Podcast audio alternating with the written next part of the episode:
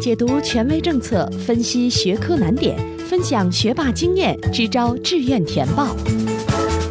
紧跟教学进度，贴近考生需求，高考冲刺三百六十度无死角有声宝典。宋小南工作室倾情奉献。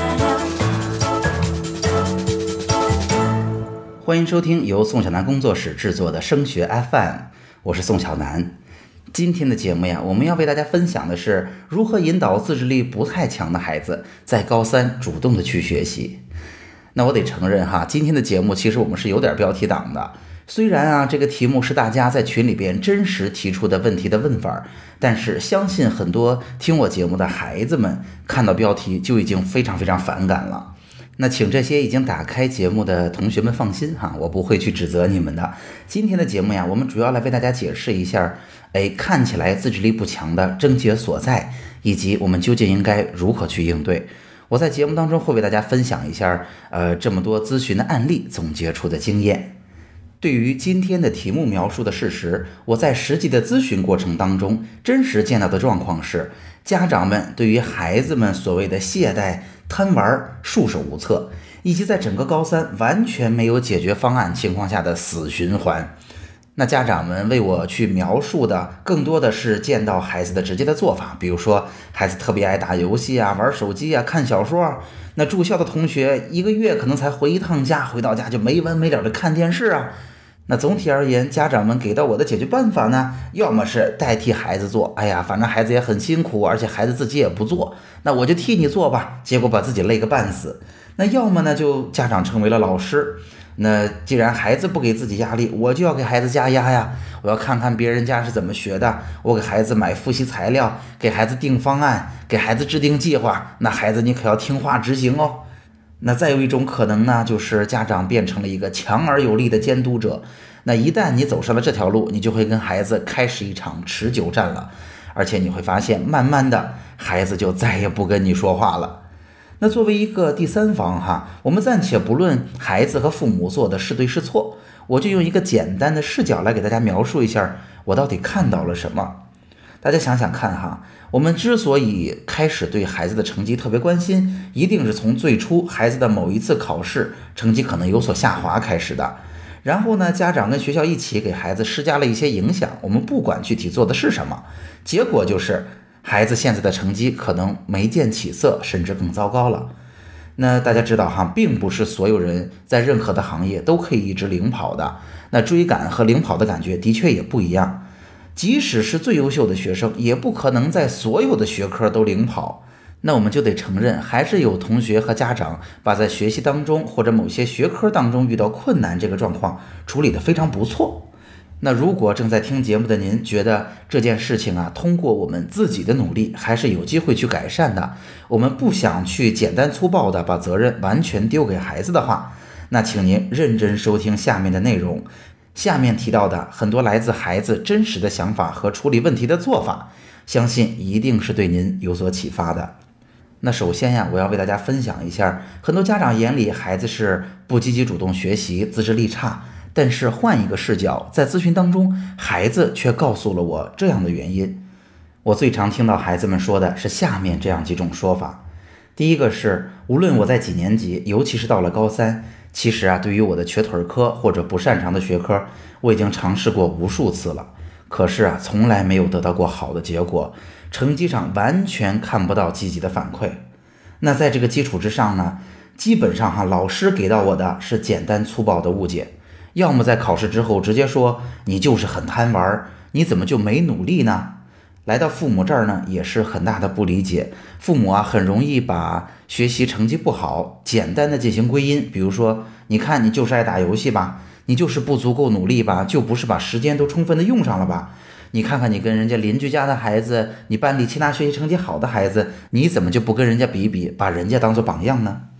哎，每次听到孩子说这样的话，看到孩子的脸上都写满了无奈。日积月累，哈，孩子的自信心一天一天的就被打掉了。那简单总结前面的两点，就是一方面，孩子们在技术层面上并没有涉猎新的方法，一直在原来的老路上打转，所以一直走不出来。那另外一方面，孩子自己可能也没有意识到，老师和家长们完全忽略了他们心理的需求，所以他们很难坚持下来，所以自然也在一段时间内见不到效果。有的家长就会问这个问题了：我说孩子自制力不强，真的不怪我哦，你问问孩子，孩子自己都承认的哟。呃，每次遇到这样的状况，孩子坐到我面前说：“嗯，我也觉得我是个自制力很差的人，我觉得他们说的是对的。”每次听到这样的话，我也都是挺伤心的。啊，我想给大家一个解释，为什么孩子会这么说哈？我只能告诉您，如果孩子也这么说，说明孩子很孝顺，说明孩子很懂事、很听话，他也很不容易。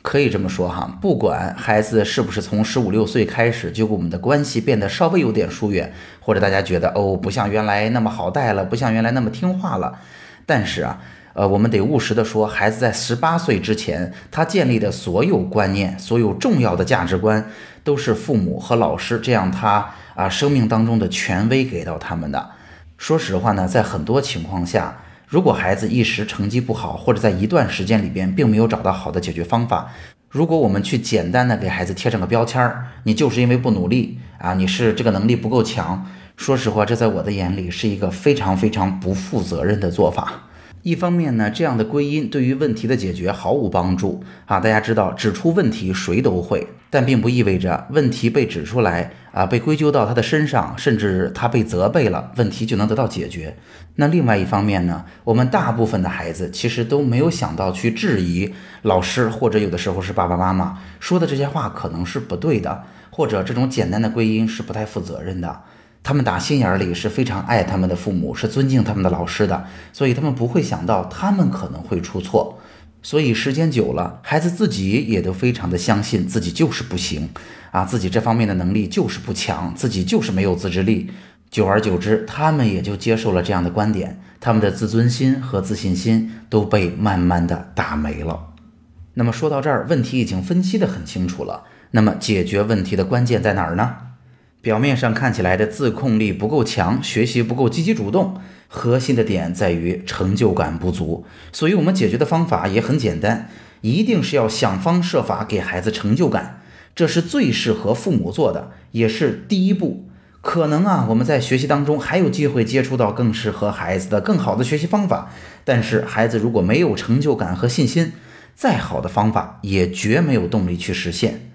那这说起来呀，听着稍微有点空洞。我们如何才能给到孩子成就感呢？我给大家举个例子哈，比如说很多家庭里边，孩子喜欢打游戏。大家知道孩子为什么喜欢打游戏吗？其实啊，在游戏的设计当中，我们能够学会很多吸引孩子、鼓励孩子的方式。比如说，孩子们在游戏当中会得到及时的反馈。大家想，孩子们在游戏当中打怪的时候，你一定会直接听到打到他的声音，以及你的分数会直接增长。比如说，在游戏当中，我们要完成的一个个目标，一定是难度可控的，孩子们能够完成的。他每一次打怪，如果都完成不了，很快孩子就失去兴趣了。孩子们在游戏的较量当中遇到对手的时候，就知道我一定是能打赢的。再比如，在游戏当中，一定会有各种各样的积分的奖励，各种各样等级的奖励，在长时间里边吸引着孩子们能够继续的做得更好。所以这些东西都应该是我们认真研究研究，在游戏当中学会的招式。例如及时的反馈，我给大家拿记单词做个比方哈。很多家长也会知道，记单词啊，并没有说太多的技巧可言，更多的就是重复。那重复呢，又相对而言是一个比较枯燥的过程，所以有很多同学就坚持不下来。那在咨询当中呢，我曾经告诉家长说，我们的方法可以每天给他默写。哎，家长也说，我也给孩子默写呀。但是我想告诉您的是，默写的目的不是说我要检查孩子啊复习的怎么样，我要对他的结果做一个落实，这不是我的事情，这是应该孩子为自己负责的。我们如果帮助孩子去默写，唯一的目的就是告诉他，你看孩子，今天你背了，结果就是你可能对了百分之五十。这百分之五十就是你今天付出的努力，扎扎实实的进步。如果今天还觉得不够好，我们明天还默写这些内容，再复习一遍，说不定我们就能到了百分之六十，那就是扎扎实实的进步。我们每天努力的把这些进步及时的给孩子一个反馈和肯定。那次咨询呢，坐在我面前的妈妈说：“哦，那我就明白了，怪不得孩子不愿意理我，是因为我每次默写完，告诉孩子的都是你还有多少没做好。”同样是背过了百分之五十，我会告诉他：“你看，你竟然有百分之五十还没背过，你以后可得努力。”那如果这么做，默写就完全失去了意义。除了及时的反馈，刚才我们还提到了，呃，定目标的时候一定要定一个可以完成的小目标。那这个例子呢，我们在前面的节目当中也提过。比如说，我跟您都是高三的学生，我们现在呀都是八十分水平，我们希望呢在不久的将来都能考到一百分。那甭管满分是一百二还是一百五了，那咱们定计划的方式是不一样的。我们同样是要完成二十分，我定的计划就是我一定就有一百分的水平，我下一次考试就要努力做到一百，扎扎实实的把它拿到手里。而对于您来说呢，您的目标可能是这么制定的。您觉得，嗯，比如说我要拿到二十分，那这个目标呢，我把它拆解成每一阶段的具体目标来实现。我每一次考试啊，我都仔细的分析所有的学科，我找出十分最容易提高的啊这个分数来，然后我每一次考试啊，我要成绩上实现的目标就定两分。每每我说到这儿，面前的同学，包括现在正在收听的您，一定会感觉这个目标压根儿就不难实现。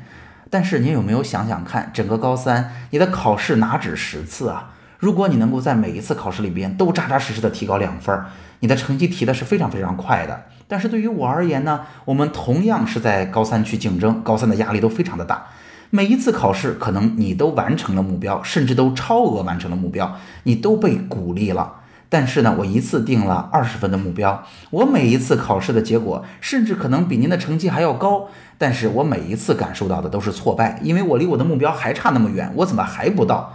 所以啊，大家听得出，目标的制定对于最后的结果也是有很大的影响的。毕竟目标不是理想，目标是能够做到的。所以我们一定要让目标引导着我们踏踏实实前进。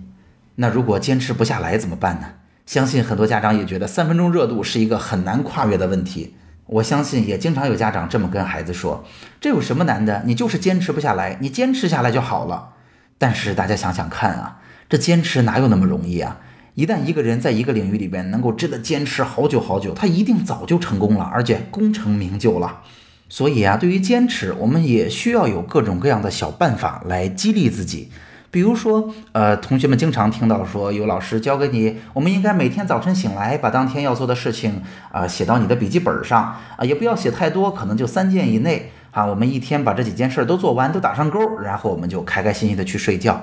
那这样的做法呢，其实就是给了我们一个心理暗示，每天给我们自己一个奖励。当每天我们把自己的目标都打上勾的时候，哎，你看我们在形式上就完成了当天的任务，而且呢，我们完成的非常不错，我们又坚持下来了。通过这样的方式，给了自己一个不小的奖励。而且大家如果有人用过这种代办事项的这种啊手机应用的话，您也会发现，每次您划掉一个已经完成的任务，哎，一般这样的软件还会给你一个非常愉悦的提示音。其实目的就是为了给你一个小小的鼓励，让你更容易坚持下去。所以啊，听到这儿，前面的几条其实都很值得您借鉴。而且呀我建议您尽快的去撕掉孩子身上不负责任的标签，不要再提孩子是一个自控力不强的孩子了。在这儿也可以透露给大家哈，为什么这些孩子见到我的时候愿意把他们的心里话说给我听呢？原因是我见过这么多的同学，真的不希望把自己学习做好的同学几乎是没有的。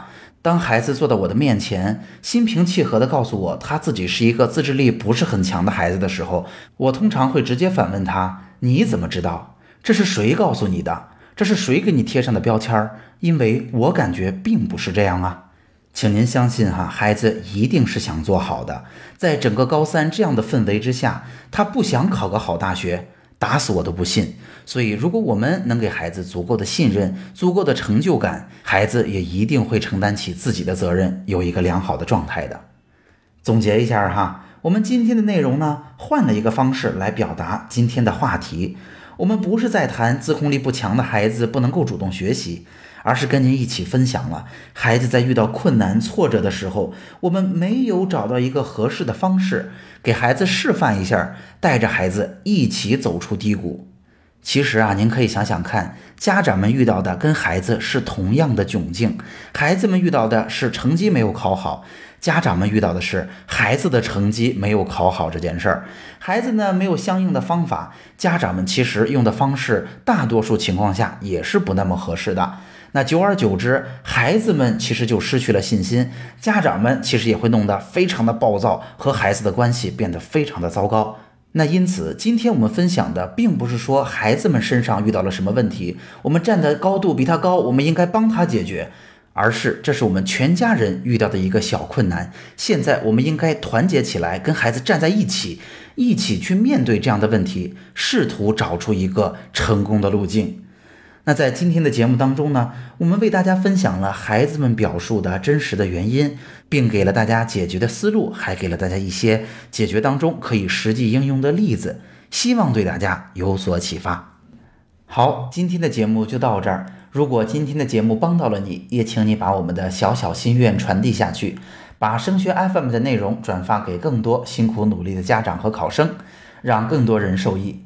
除了收听播客，强烈建议您加入声学 FM 的听友群。听友群的加入方式，请查看我们的微信公共号。添加微信公共号，请您搜索汉字或者全拼，都是声学 FM。